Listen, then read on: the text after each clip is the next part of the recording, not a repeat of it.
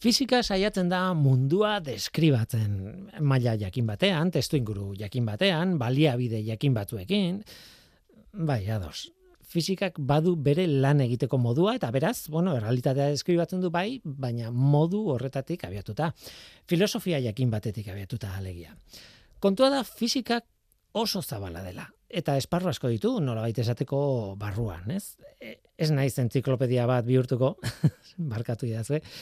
Noski, baina, utzi esaten fizikaren esparru horietako batek mekanika izena duela. Eta fizikari buruzko testu inguru batean mekanika hitza aipatzen denean, ba esan nahi du mugimendua aztertzen duen fizikaren adarra dela, ez?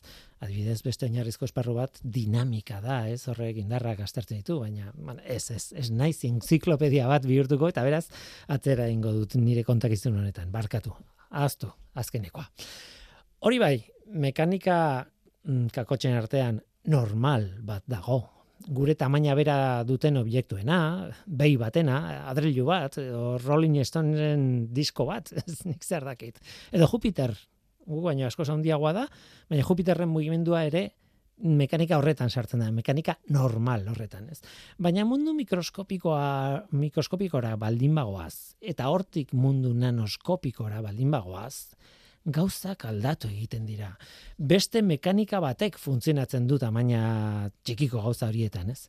Molekula batek, atomo batek edo, bueno, oinarrizko partikula batek adibidez mekanikaren beste lege batzuen arabera funtzionatzen dute kuantikaren munduan sartu gara. Mekanika kuantikoa. Ja, ulertzen dugu, mekanika eta kuantikoa. Ba, karrerako bigarren mailan mekanika izeneko ikasgai bat neukan nik, eta hirugarren maila mekanikarekin jarraitzen genuen, eta orduan ere mekanika kuantikoaren munduan sartu ginen. Nik ez nuen askorik ulertzen. eta esparru magiko eta misterio hori modu dibelgatiboan azalduko zidan liburu bat erostea erabaki nuen. Ideia gargitzeko, besterik ez bada ere, ez? Baina divulgazio testu baten bitartez. Oraindik gari naiz ikusten ni gaztetxo bat liburu denda batean sartzen. Mekanikari buruzko liburuak erakusteko eskatu nuen. Tira, bakizu zer gertatu zen, ezta? autoen motorrak, nola funtzionatzen duten azaltzeko liburu pila erakutsi zizkian dendariak, eta gurpilak, eta balastatze sistemak, eta juntakula eta zerotean, bueno, gauza hiek azaltzen zuten testu ezin hobeak erakutsi zizkiaten. Burumak urirten nintzen denda, liburu denda hartatik. Eta orain, hori pentsatzen dut, liburu haietako bat erosi izan banu eta irakurri izan banu agian mesedea ingo zidan hala ere. Aukera derra galdu nuen. Ongi etorri norteko ferrokarrilera. Euskadi Erratian, norteko ferrokarrila.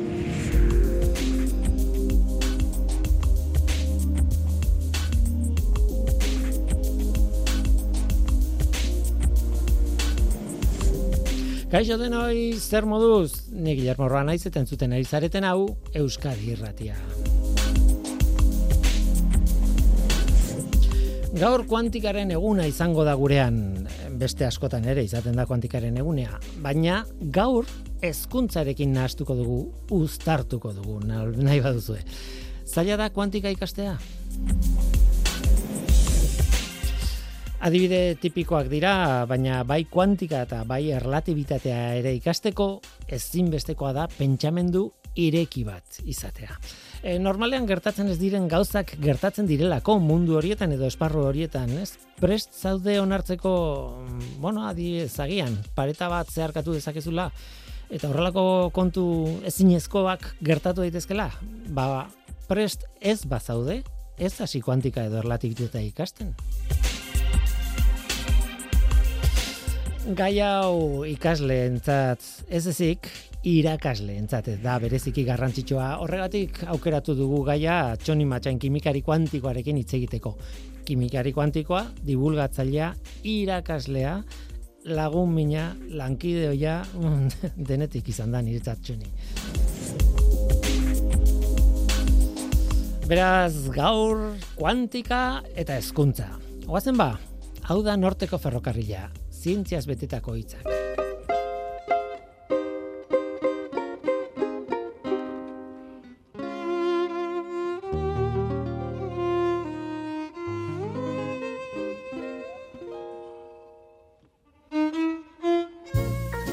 Inurri batek ez du jakin ez, du, ez daki zer den Paraguai.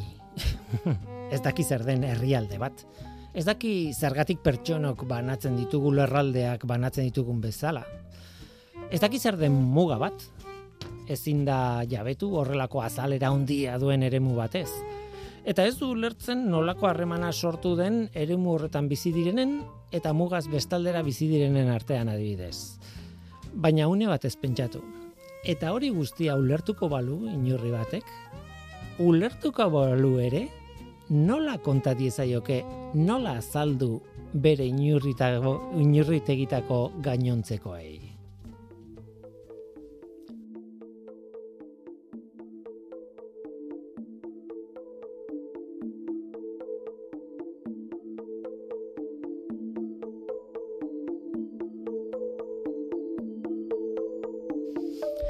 kontatu idazu hau amonari kontatuko bazenio bezala.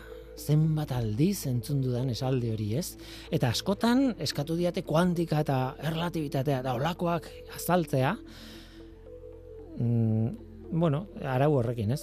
Amonari kontatuko bazenio bezala. Hor bi kontu daude, bata amona askok ikasi dute fizika eta badakite nik baino beto, zer den kuantika eta zer den erlatibitatea, baina bestetik eta garrantzitsuena, beti esaten dut. Mm, buru ireki bat izan behar duzu hori. Amonari kontatuko diozun bezala kontatu idazu esaten duenak, e, ez du nahi burua ireki. Eta ni nahi dut, ber, errastasun bat zekin kontatu idazu, nik esfortzurik egin gabe, ulertu alizateko. Ba, hori ez da existitzen.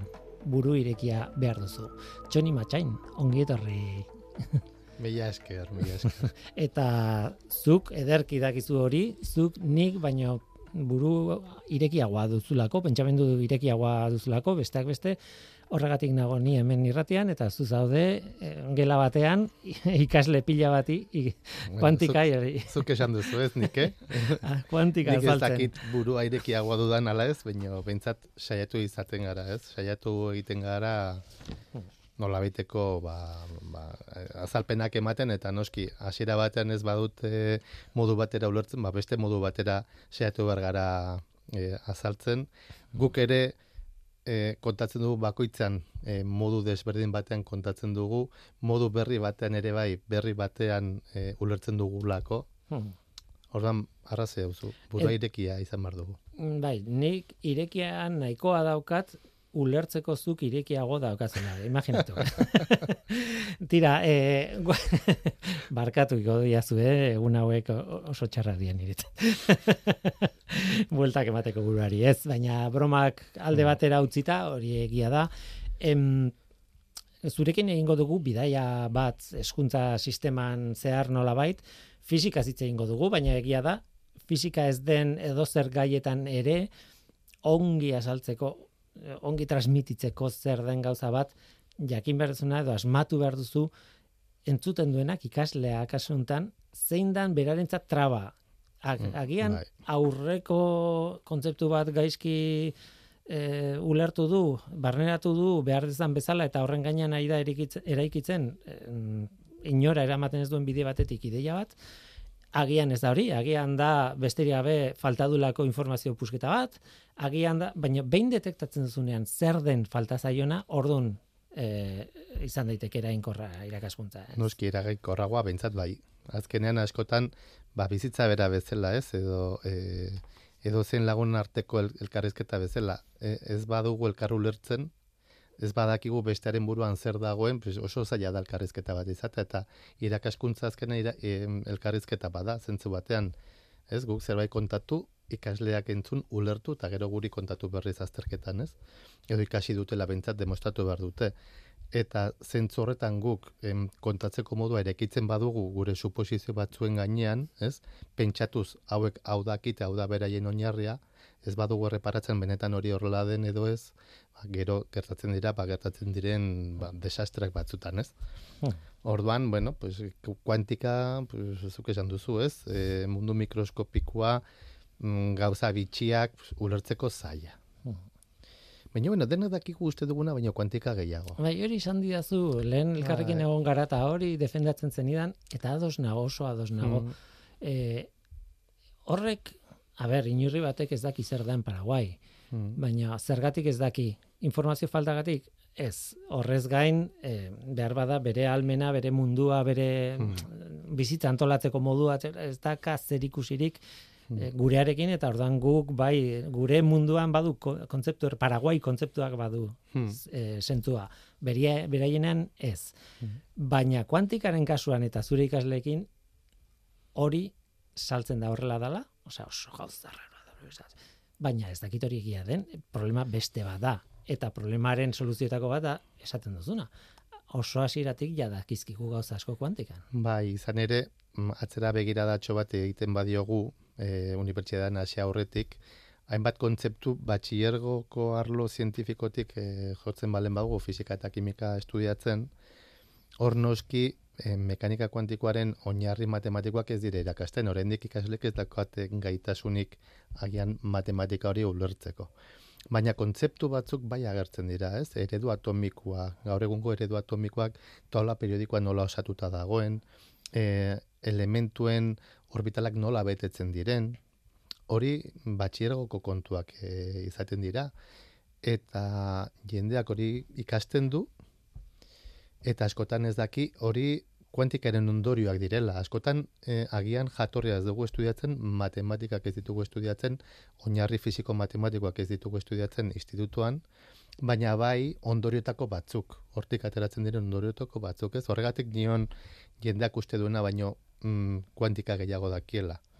Gertatzen dena da askotan ez dauka momentu horretan prestakuntza gauzak nondik datozen ulertzeko. Hori gero dator, ba, espezializazioan, segun ze gradu aukeratzen duzun, edo segun ze mastera eh, aukeratzen duzun, ez? Orduan, Gero utzi dazu esaten, Mm. e, hor oraindik oinarri matematikoa ez daukatela, ez dakit zer, baina matematika bera erraminta bat da. Osea, kuantika edo fisikako edo zer gauza ulertzea ez da mm, formula jakitea. Formula da eh, hor gertatzen da. ari denaren era, eh, em, adierazpen matematiko erabilgarria erraminta bat gero horrek hori manipulatzeko, kalkulatzeko, nahi duzuna egiteko. bai, hori da, bueno, hemen inziso bat egiten balen badugu, bai gustatuko litzaidake adieraztea mm, kuantika ulertzeko, gure, gure, mm, esan nahi dut irakasleen artean, irakasle askok ez dute ulertzen, ez dute jakin nahi, oso zaila da. Kimikako irakasle askok ez du ezer jakin nahi kuantikaren irakaskuntzan, zagatik, lehenengoak direlako ez dutela ezer ulertzen. Baina ulertzen dugunok zerbait, ez dut esango asko, porque hori, mm, ez, e, e, zaila da ulertzea, zaila delako intuitiboki ikustea, ez, horregatik da zaila kuantika. Hor, mm, nolabaiteko bi, bi e, multzo banatuko nituzke. Alde batetik, ekuazioak ulertu eta ekuazioak ulertzen dituztenez, kontzeptuak ulertzen dituztenak, Mhm. eta bestalde, kontzeptuak modu intuitiboki ulertzen dugunok eta horri esker gero matematikak ulertzeko gai garenak. Alderantzizko. bidea. Alderantzizko bidea. Mhm. Eta hor, bai, mm, norbait, seguraski fisikari batek mm, matematikanik baino igual prestakuntzak edo edo e, gaitasun gehiago daukanak agian bere bidea da ekuazioen bidez kontzeptuak ulertu. Ni eta nire inguruan batzuk ere hala ezagutzen ditut, igual intuitiboa gara eta kontzeptuak ulertuta gero garapen matematikoak erresago ulertzen ditugu. Ez? Baina dena dela mm, beti ere bi gauzak e, izan baritugu. Ma, zera, matematika erraminta bezala, Mhm. garapen bat egiteko eta kont- eta gero kontzeptuak zer azaltzen dugun matematika horrekin, ez? Hori ulertzea. Mhm. Eta bi gauza haiek nahitaezkoak dira modu batera edo bestera kuantikan e, irakaskuntzan. Logikoa da, zuk proposatzen zuen bidea, bigarren bide hori, zuek eh, jasotzen zuna, edo, eta eh, imaginatu, egun, ematen badizut, ez dakit, bale baten tamaina zein den, kalkulatzen duen formula bat, eta hortik ondorioztatu behar duzu nolakoa den bale bat. Askoz logikoagoa da iruditzen zait, jakitea zer den bale bat, eta behin handia dela esatean, bueno, eta esatea, bueno, guazen kalkulatzea zenbat neurtzen duen, baina ja badakit zer den Mm. bale bat, eta badakit bale bat handia dela, ez? Bai, gertatzen da mekanika kuantikoan e, balea ez, beza, ez bezala ez dugula ikusten. Balea bai ikusten dugu, orduan asko zer erresagoa da modu intuitibo batean idei bat egitea. Mekanikoa kuantikoa aldiz ez. Mhm. Horregatik, garapen maken matematikotik ondoreztatzen ziren hainbat e, propietate jendeak ez zuen sinisten, ez zirelako ikusten gero, e, laborategian frogatu intziren. Mhm. Bino esperimentu jakin batzuk eginez. Ez da gunerokotasuan, erokot, e, gunerokotasuan ikusten ditugun e, gauzak, ez? Hor, hor dator mekanika kuantikoa edo kuantikaren ir, em, irakaskuntzan dagoen zailtasuna. Ez dugu ikusten, ez dugu modu intuitibo batean ikasten. Mhm.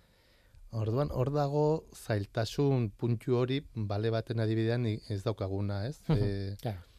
orduan, horregatik, ez, e, mm, prestakuntza matematikoa e, bada gauza garrantzitsua mekanika kuantikoa ulertzeko gaitasuna izateko. Baina gero ere bai, hortik ondoreztatzen diren ondorio guztiak onartzea eta ulertzea bai eskatzen du lehen esan duzun buru ireki hori. Mhm. Ze nolabaiteko gure intuizioaren kontra doazen ondorioak ateratzen dira. Hori da. Orduan, eh, hor dat, osea, muina, zailtasunaren muina hor dago. Gero, ondorioak kontatzen balen baitugu eh, modu narratibo batean, ez? Nolabait esateko modu kualitatibo batean, ikasle askok bai ulertzeko mm, gaitasuna dute, noski hori denek, baina errestasuna ere bai. Gakoa dago, jotzen dugunean, oinarrizko ekuazioetara. Orduan dator zailtasunak. Ja jendeak egiten du, osea, nik klasean aurpegiak ikustitut eta kortozirkuituak egoten dira momentu batzutan. Eta hala da, guk badak batzutan eh, nik ere gauza batzuk erabiltze ditut jendea kort, kortozirkuitatzeko horrek egiten duelako nolabait ere atentzio bat ez, eh, suspertu. Mhm. Eta hori erabili nolabaiteko grina bat eh, suspertzeko, ez? Beldurra ematen diazu, ez dakit zure gelara joango nitzake. Utzi diazu kontatzen gubion eh, Mm. lagun batek egin zuen espezialitatea Madriden, kimika kuantikoa, Mm. eta bertako irakasle batek egin zien inkesta bat, ez? E, kurtsoaren erdian, ea- ea nola di joan kontua. Eta e, irakaslea ura ere bera ezagutu nuen, Madrildarra, eta beak esaten zuen, hoxe, jendeak idatzi zizkian maitasun gutunak, benetan, esaten zian, ikusten zaitut baina ez dizut ulertzen eta horrelako horrelako erantzunak eman zituzten inkestatan baina ez Mm. da erresa izan behar Ni- nire galdera da hasi gara bigarren hezkuntzan eta Mm. orain salto egin dezagun unibertsitatera Bai. nola iristen da jendea unibertsitatera Bai, bueno, eh, a ber, kuantika egia da, segun, bueno, zer estudiatzen duzun, ze karrera, ze grado egiten duzun, ba, modu batera edo bestera kontatzen da. E, ez da berdina e, zientzia esperimentaletan, fizikan seguraski kimikan, baina sakontasun handiagorekin kontatu egiten da, ze azkenan partikulen fizika askoz ere, bueno, kuantikan oinarrituago dago, eta ezagutza sakonago eskatzen du, fizika nuklearra ere bai, kimikan ezagutza behar da, batez ere gero kontzeptuak e, landu izateko kimika, kimikaren arrazionalizazioa kuantika, kuantikari gabe ez da ulertzen. Bino kimikari batek eh, bere egunerokotasunen ez du kuantika behar ekuazioak askatu gurean bai, gure espezialidadean bai. Hale, orduan, e, hori esan da, nik kimikan e, nolabait lehenengo mailetan ez da erakusten kuantika nolabaiteko mm, irakasgai bat bezala. Mhm. Ez da irugarren mailan ere bai, baino bai irugarren mailan bada irakasgai, ba- baten erdia. Vale? Kurtso, kurtso erdia kuantikari buruz eh, aritu egiten gara. gutxi gara bera hasieran nik kontatu da nire, Bai. nire Bai, orain planari buruz bai. planak aldatuta daude, Mhm. egia da bigarren mailan e, kontzeptu kuantikaren kontzeptuak bada, badaude, baina ez agia e, modu esplizituan ekuazioak nola batzi bar diren, Mhm. ez fundamentu oinarrizko fundamentuak eman gabe eta horiek bai hirugarren mailan e, ikusten ditugu. Orduan ez dakit beti pentsatu izan dugu e, mm, mekan, osea, kuantika mm, kimikan bada kimika fisikoaren arloko zati bat. Eta lau arlo ditugu. E, lau arlo nagusi. Eta e, plan, e, zera, graduko planetan, beti modu historikoan kontatzen dira gauzak. Lehenengo, hasten gara termodinamikatik. Zinetika, gero kuantika eta spektroskopia bada beste lotutako beste bigai, eta horiek hirugarren mailan. Eta horrek ekartzen du arazo kontzeptual bat, ez? E, e, modu historikoan kontatuta, e, joten gara makro mundutik Eta gero, bapatean, urrengo kurtsuan, zeharo aldatu egiten dugu guztia, eta jendea gelditzen da, nolabeteko desnortatuta, gure lehenengo hilabetea da, jendea ez bakarrik kuantika, kuantikaren oinarria kontatu, baina jendea ez desnortatu. Esan, a ber, hau nola, nola kontatzen dugu hau, eta nola kokatzen da kontestu orokorrago batean. Eta agian hori da zailtasunetako bat, ez? E, guztiz e, ikaslek espero ez duten zerbait ikusten hasten dira e, kostatzen da pila bat e, nolabait e, kontzeptuak ulertzea ez da bakarrik matematika.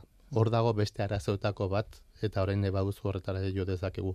Baina kontzeptu aldetik ere bai, e, nolabait jendea ez dago prest. Osa, sekulako sustuak, benetan, eh? Osa, uh -huh. txantxa, benetako sustuak, porque esan dezagun, mekanika kuantikoan e, trebatua e, edo espertu izatea e, kimikari batentzat ez da derrigorrezko zerbait. Zu -huh. kimikari izan zaitezke kuantika ulertu gabe. Hori bai, kuantikako kontzeptuak dituzu, nolabait barneratutak jakin gabe, karrean bai, zehar ikusita. Baina baina denek aprobatu behar dute irakasgai hau.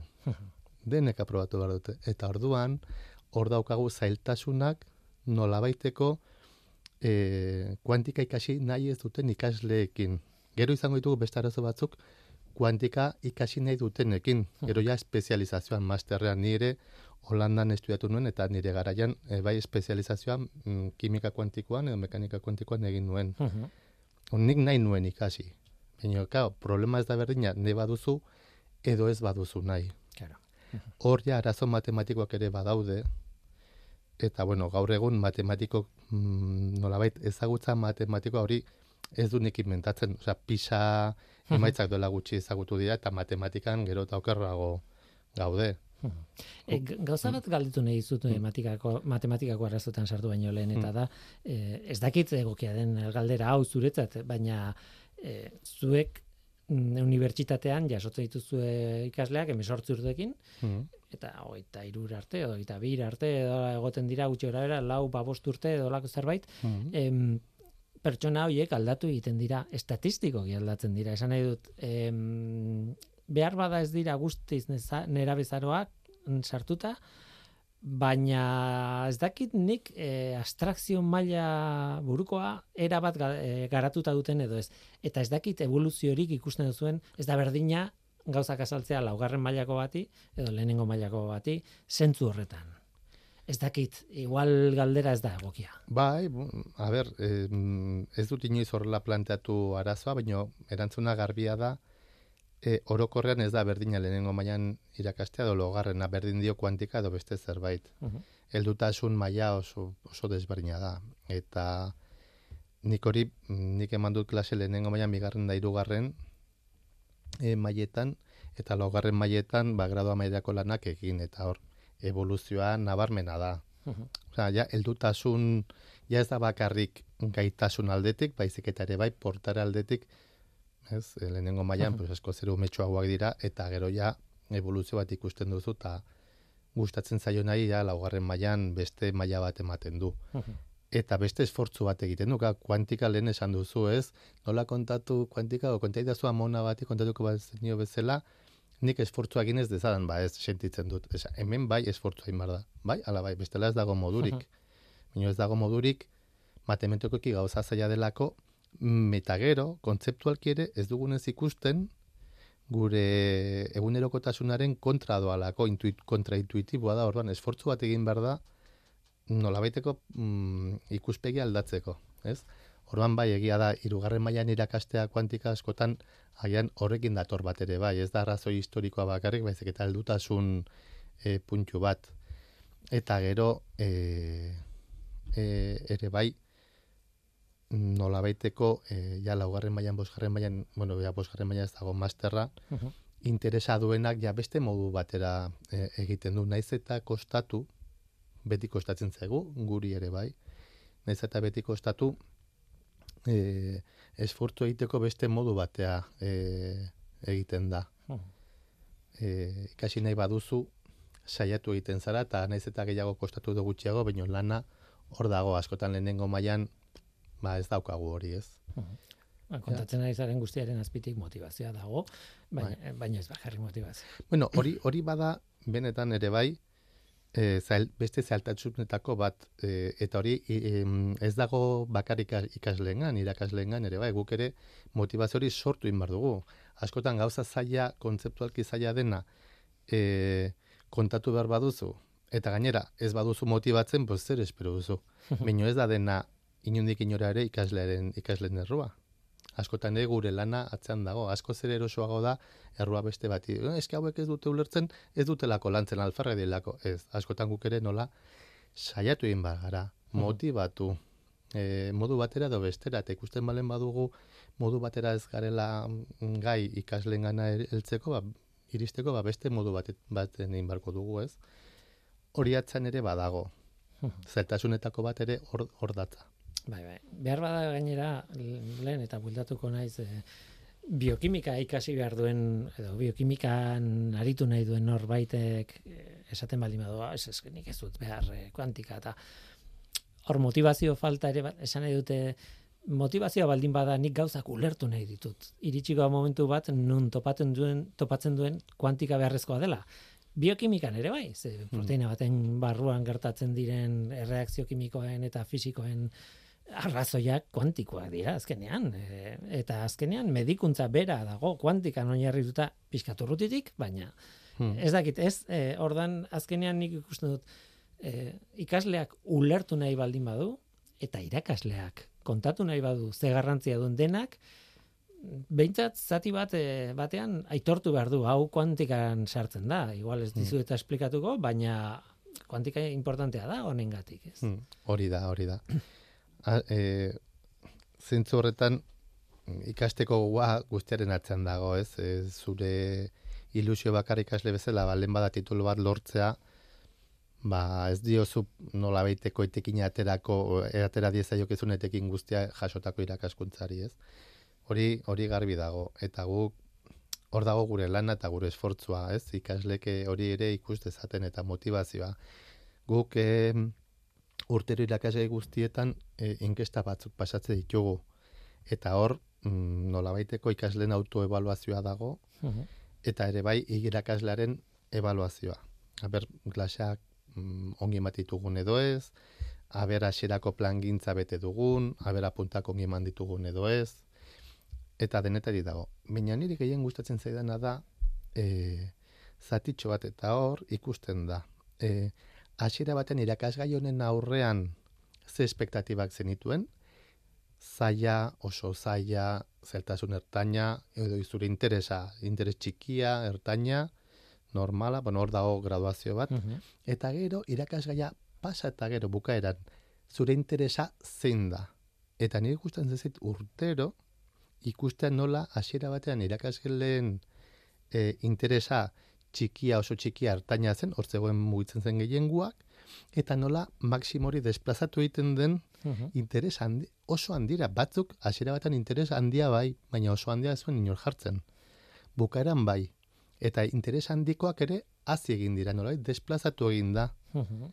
hori da niretza balio duena. Horrek erak, erakuste, agian ez dute tutik ulertu, edo zerbait bai, seguro zerbait baietz, bestela ez lukete gaindituko. Baina bintzat interesa suspertu da. Mhm. Ez, hor dago motivazioa, hor dago gure lana. Mhm. Ez? E, eta hori da zailtasunetako bat, jendea motibatzea. Guazen atzera, guazen Mm. aurrera eta atzera, guaz, etengabe ez. E, guazen matematiketara. Mm. E, matematika oso espezifikoak behar ditu kuantikak. Oso... Nik Eh, badakit bai. erantzuna, eh? baina...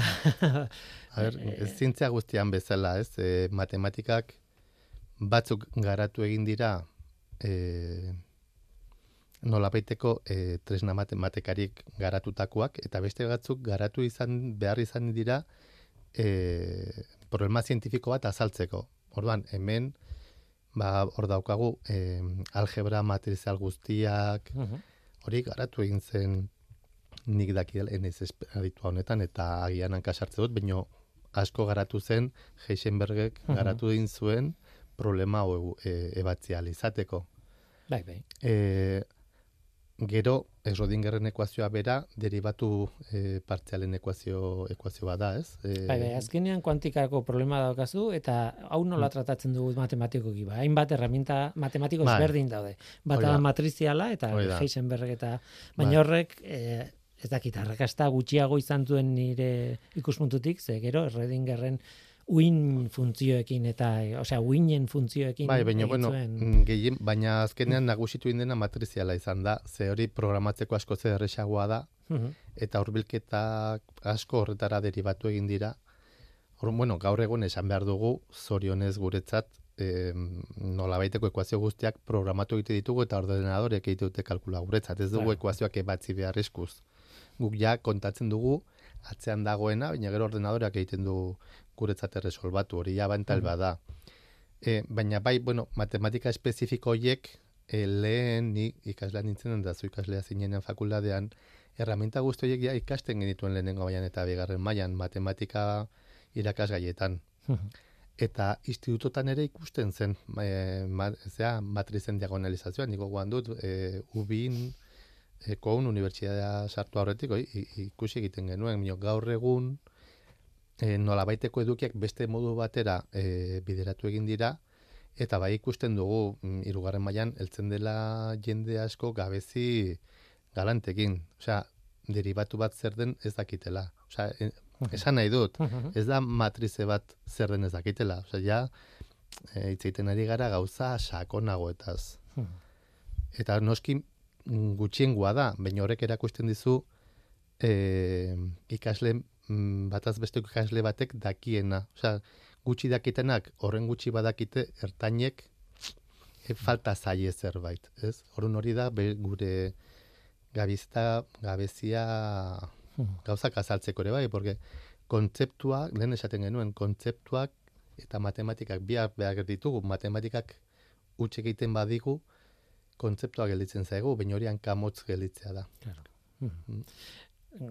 Aitortu behar dizut, e, nire zuzendarietako batek, nik bi zuzendari izan nituen e, tesian, eta proposatu zigun e, eskuz egitea matrizialki eskuz e, askatzea e, oso molekula simplea, ziren bi hidrogeno e, nukleo, eta elektroi bakarra. Eta a, horren eh, kalkulatu behartan, abertzaintzan, bi nukleoen arteko distantzia energia minimokoa, eta, bueno, baina eskuz, egin eskuz. Eta seginan, eta seginan, eta mm, ez dakizen bat egun pasa genituen matrizeak idazten, e, diagonalizatzen, Mm. ez dakit. Izan zen, zerbait pixkate romantikoa, eh? izan Mm. Gogoz egindako gauza bat, behin bakarrik egiteko. nola, zen. Baina bueno. Bai, horren ordenadore batek segundu bat baino gutxiagotan. Eh, E, tira, Bai. e, gradua hor dago, baina gradua bukatzen da eta gaur egun masterrak egiten dira Hmm. gerora. bai. Claro, zuk lehen esaten zenuen, master batera doan norbaitek printzipioz motivazio euki behar du e, e, ikasteko, eta kasu honetan kuantika. Bai. Eta, bueno, guk, mm, master mota desberdina daude noski, guk badaukagu bat espezifikoki kimika teoriko eta konputuazionala dena, e, eta hemen kuantikaz aparte beste zea batzuk ere ikusten dira mm, simulazio e, molekularrak egiteko, baina oinarria kuantikoa da. Eta hemen ikasleak e, interesa du hasieratik eta hemen dagoen zailtasuna da e, gure master honetan bada uniber, bueno, lehenengo gauza masterra e, unibertsitate artekoa da, ez da bakarrik Euskal Herriko Unibertsitatean ematen du master bat, baizik eta Europa mailan mm, dakizen bat berrogeita mapiko unibertsitate gaude kontsortzio batean. Masterra europearra da bi urtekoa. Orduan, estatu mailan egiten dugu lehenengo urtea, eta e, bai, gerora kanpora joan behar hori da, gerora Mhm. bigarrena kanpoan. Orduan gurean da bi urteko masterra. Lehenengo urte horretan biltzen diren ikasleak unibertsitate desberdinetatik datoz eta maila ere ez da berdina. E, noski, e, derrigorrezko irakasgaiak graduan berdinak dira. Gaizki pasatzen naiz, azterriarekin. Bai, barkatu. Bai, bai. dakat goxokirik Mm. edo, baina... Ja, lasai. Kontua da, maila desberdina dagoela unibertsitateen artean, hautazko irakasgaiak desberdina daudela, orduan batzuk igual daukate laugarren behan kimika komputazionala, beste batzuk ez, batzuk programazio ikasten dute, beste batzuk ez. Mhm. Orduan, zeltasuna zein da, zure ikasleak ez direla homogeneoki eh, ezagutza homogeneoekin etortzen orduan, gure ikasleek duten zeltasuna da, bapatean, urte batean, ezagutza pila bat jasotze dutela, hori bai, supermotibatuta daude, denek ateratzen dute. Baina zeltasuna hor dator. E, nahiko Mhm. e, komplikatua dela urte batean guzti hori Bai, absorbatzea. eta zuek jasotzen dituzuen kanpoko ikasleak ere e, bakoitza toki batekoa e, izango da eta berez e, bertako mm, hezkuntzaren ohituraren ondorioz gauza Eh, hori indartsuagoak da. izango ditu eta beste ahuldade batzuk ere izango ditu. Hori da, nolabait esateko graduko ikasleak denek datoz Euskal, bueno, gehienak Euskal Autonomia Erkidegotik eta hor nolabaiteko maila antzekoa daukagu, ez? Badakigu Naf Nafarrotik ere jendaz, Nafarrotik ere jende asko dator. Irratian gertatu daiteken bai. gauzarik okerrena gure gonbidatuak. Ahotsa galtzea, ez da bapatean. ahotsa bai. galtzen ari da kuantikoki Bai. pixkanaka kluk kluk kluk jaisten ari da maila. Eh, Bai, baina esaten nuena, e, arazo askotan e, zure ikasleak oso desberdinak direnean, hmm. ba hor da egokitze hori oso zaila da.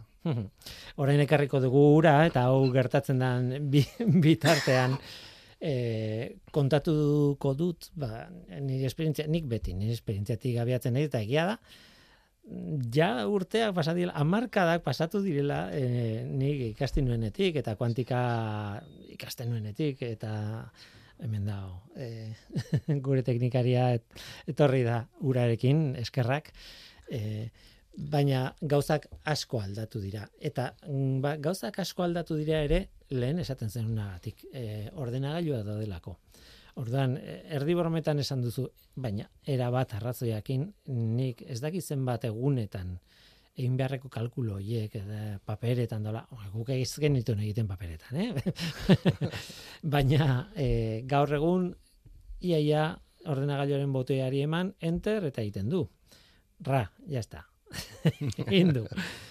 E, claro, horrek ikaslearen gan eta baita irakaslearen gan planteamendu e, aldaketa ekartzen du, ez? Informatikak mm, hankaz gora jarri du nola baita eskuntza, ez? Hala da, eta horra, gehitzen dugu gure ikasleek duten beste zailtasun bat, ja ez dute bakarrik mekanika kuantiko ikasi behar. Programatzen ikasi behar dute, sistema Mhm. operatibo desberdinak, gurea bada nolabiteko arlo oso interdisciplinarra, ez? Eta arduan, ba, fisika, kimika, informatika, matematikak, biokimika, dena nolabait. Horregatik guk askotan egiten dugu nolabaiteko e, broma gure artean, ez? Guk denetatik dakigu zerbait, baino zerbaitetagatik beti gutxi, ez? Porque, osea, esan nahi dut, kuantikaz bai. bai, baina biokimikari batekin ko, e, zea, e, kolaboratzen dugunean, problema biokimikoari buruz berak dakigu, baino asko ere gehiago. Informatikari batekin hitz egiten dugunean, programa baten inguruan, berak daki, horri inguruan, gu baino asko ere gehiago. Horan, hor ibiltzen gara ez, guk denetatik hor erdian gaude, mundu guztiak nahi du gurekin zerbait eduki, baino beti galtu behar dugu beraiek gehiago dakite. Ez? Ordan jubilatu hartzaitut irratitik, ez, ez dakizulako ez ez, ez, ez, barbada. Baina, baina, bueno, hori da eskuntza espezializatuaren betiko Hori da, hori da. eh, eztabaida eta betiko planteamendua, ez?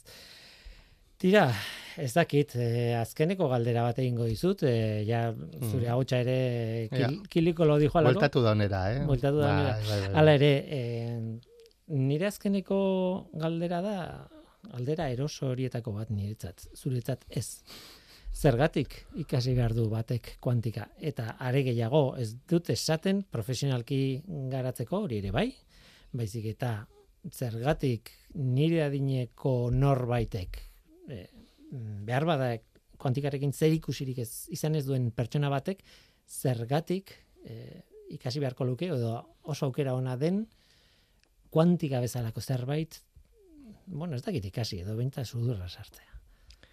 Bueno, lehenengo gauza, ez da derrigorrezko zerbait, ez? Esan nahi dut. Planteatu dudan bezala. Hori da, hori da, pues, ez du zertan ikasi behar. Hori, hori, hori ze- nolabait, zergatik ona izango litzateke, zergatik interesgarria izan daiteken, bueno, ba, beste mundu bat irekitzen duelako, ez? E, nolabaiteko kuriositatea balen badugu, e, zientziaren inguruan edo naturaren inguruan, azkenean natura ezin da ulertu kuantikari gabe. Bueno, horrelako interes bat badugu, badaude modu desberdinak e, kuantikan e, zera e, sakontzeko. Nahi dut ez dugu zertan sakondu behar pila bat, mm, izan daiteke pixka bat nolabaiteko kontzeptu batzuk ulertzeko adinako e, liburu bat erosita irakurri edo orron niri nik izango nuke izango nuke interesgarria dela motibatzailea delako. Horrelako kuriositatea suspertzen duelako, ez? E, eta ez nuke gehiago esango. E, baina in- norbaitek ez badu nahi, ez du zertan egin behar. Ja, eta gero, erabakitzen badu baietz, e, sudurra zenbateino sartzen duen edo ez, claro, hor dago, aipatu ditugun guztiak, ez? Hoi da, Matematika pila ikasi behar du, ez dakit behar bada hori ez du nahi. hori da, baina bueno, hor daude divulgazio liburu oso interesgarriak, Mhm. gauzak oso ongi kontatzen dutelak, niri gustatzen zait esatea eta negoz honekin bukatzen dut, amona batentzat baino, nik esango nuke, ume batentzat. Ze, zergatik, ze umeak askotan, beste modu batera entzuten zaituzte, buru asko zere irekiagoak ez, guk ja, batzutan ja, nolabait ideiak nahiko e, ertxiak ditugu, ez, ja osatuta, ez, eta horren zailagoa egiten zaigu aldatzea, nik gustut amonak denetatik egongo direla, ez, ez dute esan nahi honekin denak itxiak direnik, ez, baina ume bat, beti irekiagoa da, nik ariketa egin nuen nire semalabekin, Mhm. eta izu, e, uste dena baino gehiago ulertzen dute. Ez dakit gero azaltzeko nola azalduko luketen, eh? baino nolabait, ez? E, ume baten kuriositatea suspertzeko gauza bitxiak beti laguntzen du. Tira, ba, hor dago mezua, horrekin, horrek irekitzen du beste elkarrizketa bat, ez? Umen, umen eta zientziaren arteko erlazioa. E, mundua da, unibertsoa da, nik esango nuke, eta gustatuko leitzaidak zurekin hitz egitea, baina ez ba zurekin bakarrik. E, Mhm. pedagogoekin ere bai, eta beste irakasle batzuekin ere bai, e, behar bada egunen batean, horrelako solasaldi bat egingo genuke, ume baten ikuspuntutik, zientzia, ez? Bai, bai, Nolako bai. harremana duen zientziarekin. Oso oso interesgarria. Mhm. Ba, eskerrik asko apuntatuko. Beste baterako. Eh, Johnny Matxain, eh, zer esan behar dizut?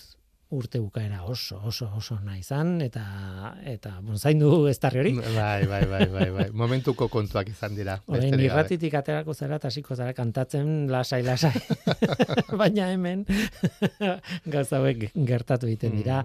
Eskerrik asko Julen gure teknikaria sartu delako Mm. ur pixkat eta Bai, mm, reflotatu, Arazoa- berflotatu Hori da, arazoa soluzionatuta. elkarrizketa. Mm. Johnny, besarka da hundi bat. Beste bazuretzat eta eskerrik asko gomitagatik. Espero horren gurtan ere gomitatzen jarrituko nauzula, ez? Noski. Zientzia.eus Zientziari buruzko albisteak Audioak, bideoak, agenda, argazkiak Milaka eduki gune bakar batean Elujarren zientzia ataria zure eskura Entzun, irakurri, ikusi eta ikasi Fisika ikasi nahi duenari azaltzea batzuetan zaila bada ere. Nola de Montre irakasten zaio fisika ikasi nahi ez duenari.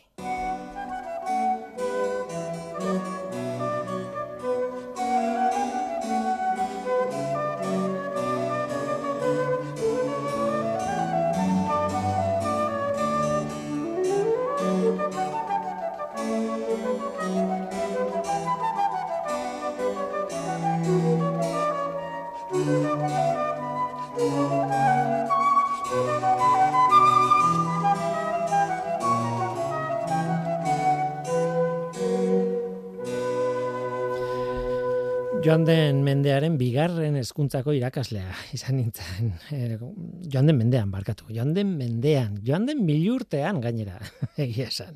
Eta horregatik erabili dut kontu historikoak apaintzeko erabiltzen dugun sintonia hau. Bajen kafearen kantatatik hartutakoa, bide batez. Tira, gara hartan, ni irakasle izan nintzen, bost hilabetez bakarrik, hori esan behar dut, baina irakasle izan nintzen. Fisika eta matematika irakasten nituen. Eta kimika pixka bat ere bai. Nire ikasleak, ba, amabos, tamasei urteko jendea gutxi gora bera.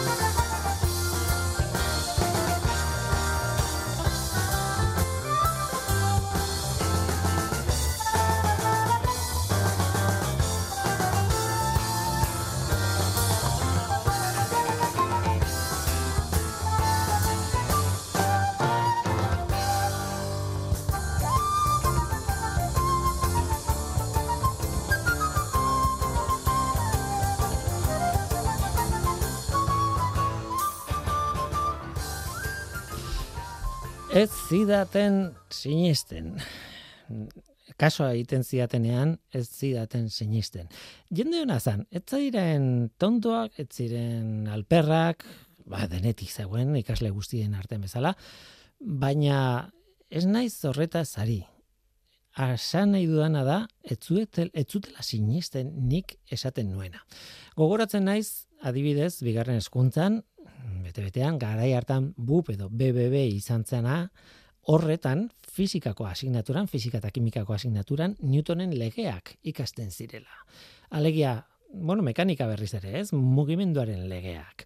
Eta mugimendu horretan, nik esaten nien, adibidez, espaziontzi batean zaudete, pizten duzue motorra, eta azeleratzen hasten da. Orain, itzali motorra, eta zer gertatzen da? Eta denek esaten zuten, gelditu iten da, espaziontzia. Eta nik esaten nien ez, espaziontzian aurrera doa, espazioan dagoelako, ez dagoelako ezer frenatzen dionak, baina ez du azeleratzen, besterik gabe, ah, harrapatu duen abiadura horretan aurrera doa, besterik gabe. Etzidaten sinisten, benetan. Eta oso frustratuta egon nintzen garai batean kontu horrekin. Baina eh, ikasle arrazoia zuten gauza batean. Eh, Noski, ni, ni zuzen negoen, eh? Newtonen legeekin, beraiek ez. Baina esan nahi dut, arrazoia zuten nolabait kontzeptu berri baten aurrean zeudela eta ez zutela onartu nahi kontzeptu hori. Eta planteatu egiten zuten, benetan behar dut kontzeptu hau, eh, benetan horrela da, benetan ze da kontatzen hau. Gero konturatu nintzen, urrengo kursoan, urrengo urtean, ere entzungo zutela Newtonen legeen kontu hau, eta urrengoan ere bai, eta urrengoan ere bai, eta pixkanaka pixkanaka barneratzen joango zirela, mm, evoluzio- evoluzio- evoluzionatzen ari zela beraien burua ere bai, eta azkenean ulertuko zutela ni zuzen nengoela. Baina nire lana etzen hasieratik konbentzitzea Newtonen legeak horrelakoak zirela.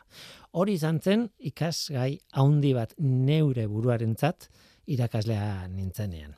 E, beste anekdota txiki bat kontatu behar dut. Nik azterketa batean egin dituen galdera nahikoak, ba, amar puntura iristeko, betiko azterketen moduan, eta azkeneko galdera bat gehitu nuen nahi zuenarentzat, ba, nolabait, e, nota hobetzeko. Eta galdera oso simplea da. Zergatik ez da ilargia erortzen? Pentsatu pixat, zergatik ez da, ez da ilargia erortzen. Guk, etengabe gravitateari buruzari gara, ilargia oso potola da, pixua handia du, zergatik ez da erortzen lurrera. Bueno, kontua da, denetik kontatu ziatela. Bet, baten batek ondo eman zuen erantzuna, eh? baina askok montatu duten, ea, nola ustartu dezakegun. Ideia hau, ilargia ez dela erortzen, Newtonen legeekin. Batek esaten zuen, bai, ilargia ez da erortzen, noski, e, ilargia daukagulako, baina ilargiaren atzean Marte dago, Martek ere erakartzen dio. eta orduan, e, Karo, nola eroriko da, bialdetatik ahi baldimazara eusten nola baita ilargiari. Mm, vale, baina orduan Marte zergatik ez da erortzen. ah, ja, ja, baina Jupiter dago atzean, claro. Ja, ja, eta nik esaten nuen azkenean beti izango da baten bat azkenekoa. Pluton bada ere, berdin zait zein esaten duzun dala azkenekoa, baina azkeneko horri zeinek eusten dio.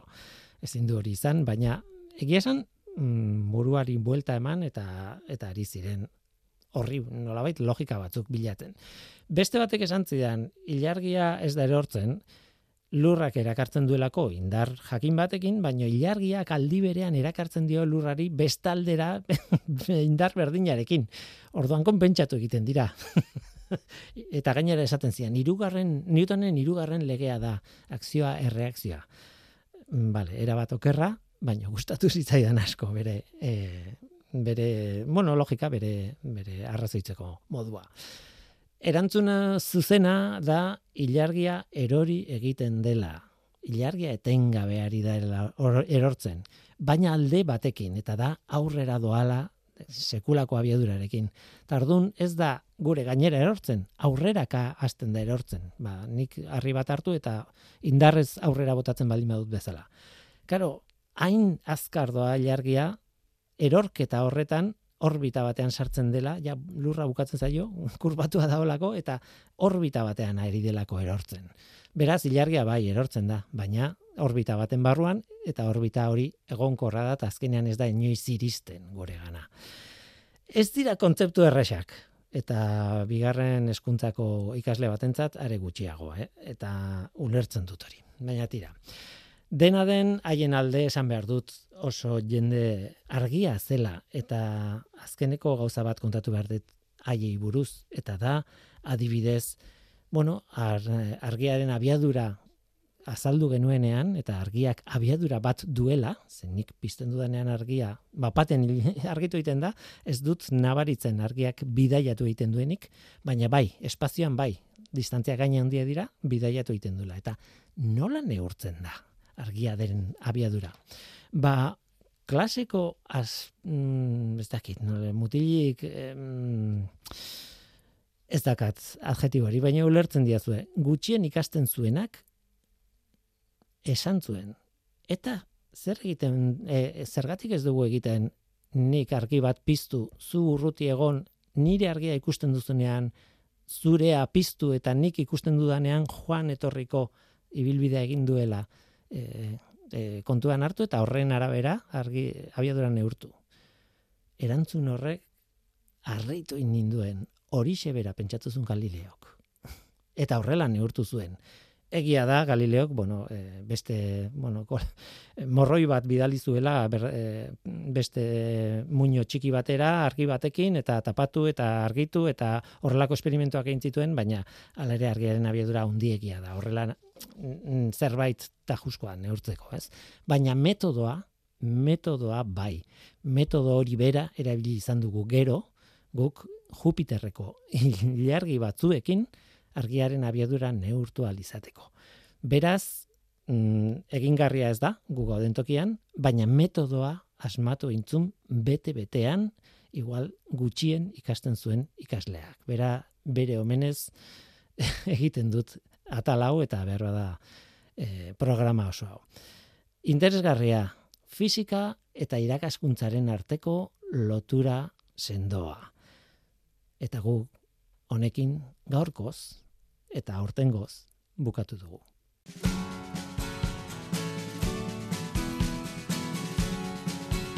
Ba, unaino gaurkoa besterik ez, gaur gurekin txoni matxain izan da, eskerrik asko txoni eta eskerrik asko zuri ere bai entzule e, badakizu gu hemen gaude. Norteko abildua eitb.eus Gaur teknikaria Julen San Martin izan da, eta mikroren aurrean ni Guillermo Roa Luiar zientzia taldearen izenean, datorren astean, datorren urtean gehiago. Ordu hartu izan. Agur! Drink dens are spilling out and staggering in a square There's lads lasses falling about and a crackling in the air Down around the dungeon doors, the shutters and the queues Everybody's looking for somebody's arms to fall into. That's what it is. That's what it is now. Here's frost on the graves and the monuments, but the taverns are warm in town. People curse the government and shovel hard food down. Lights are out in City Hall, the castle and the keep. Moon shines down upon it all, the legless and the sleepless. Cold on the toll gate with the wagons creeping through. Cold on the toll God knows what I can do for you. That's what it is. It's what it is now. Garrison sleeps in the citadel with the ghosts and the ancient stones. High on the parapet, a Scottish piper stands alone. And high on the wind, the Highland drums begin to roll. Something from the past just comes and stares into my soul. Cold on the toll gate with a Caledonian blues roll on a toll gate or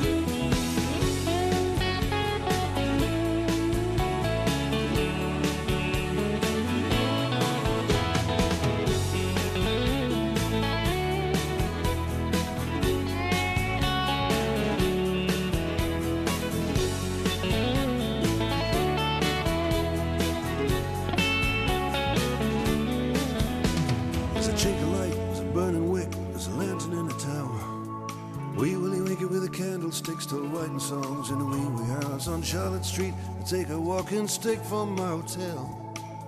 The ghost of Dirty Dick is still in search of Little